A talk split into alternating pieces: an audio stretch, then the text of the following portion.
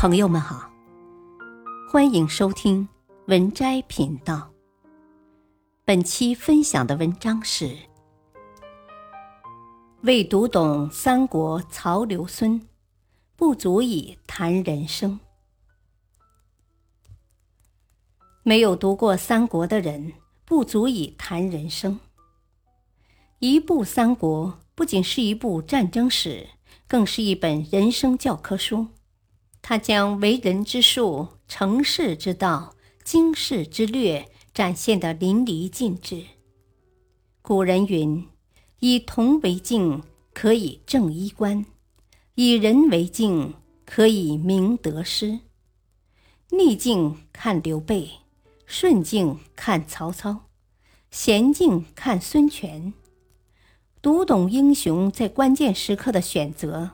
能指引我们少走弯路。刘备逆境不屈。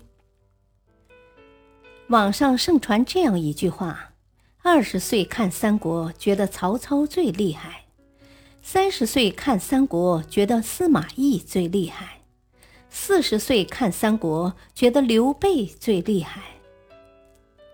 经历的越多，越懂得刘备的不易。越是钦佩他的百折不挠。刘备自幼丧父，家境贫寒，与母亲以卖鞋织席为生。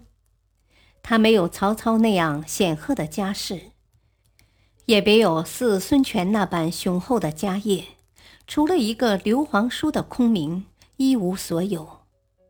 在追逐大业的路上，没有地盘，没有兵力，只能寄人篱下。从零开始拉队伍。悲催的是，刘备霉运不断，小战获胜，大战皆败。刚拥有第一块根据地徐州，还没热乎就被吕布偷袭，不但失了地盘，连老婆孩子也被俘。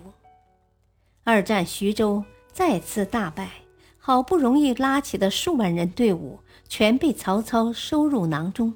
又成了穷光蛋。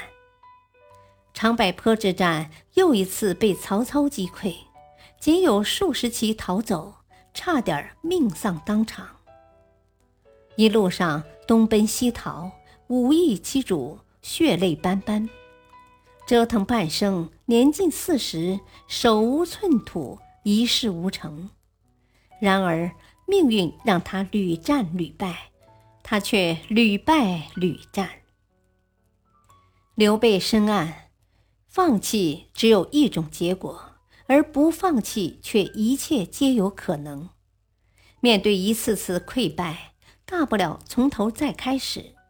凭着一股韧性，终于从一无所有到三分天下，而顺之年成为一方霸主。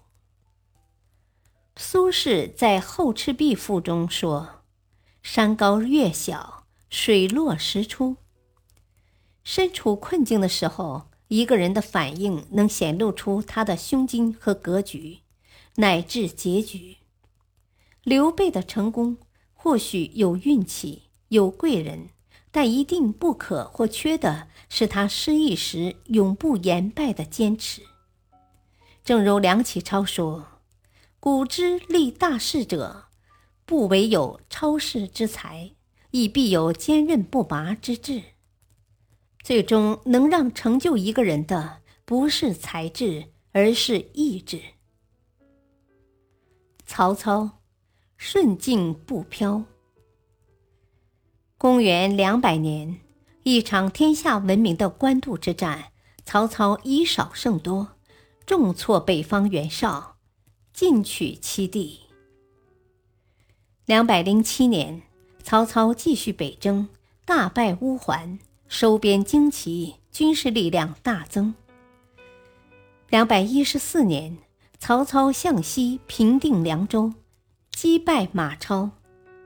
至此，北方大片江山尽握其手，天下已占大半，一时风光无两，势不可挡。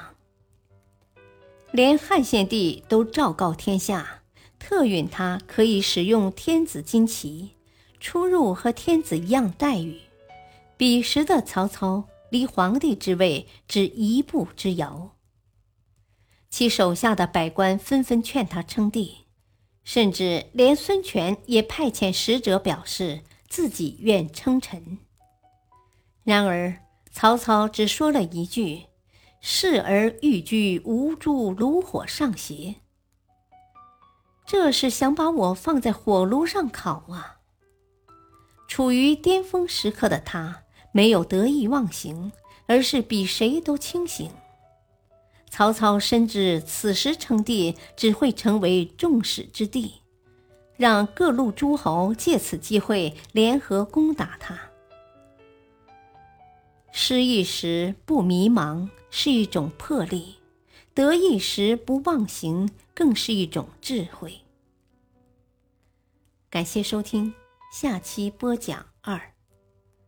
敬请收听，再会。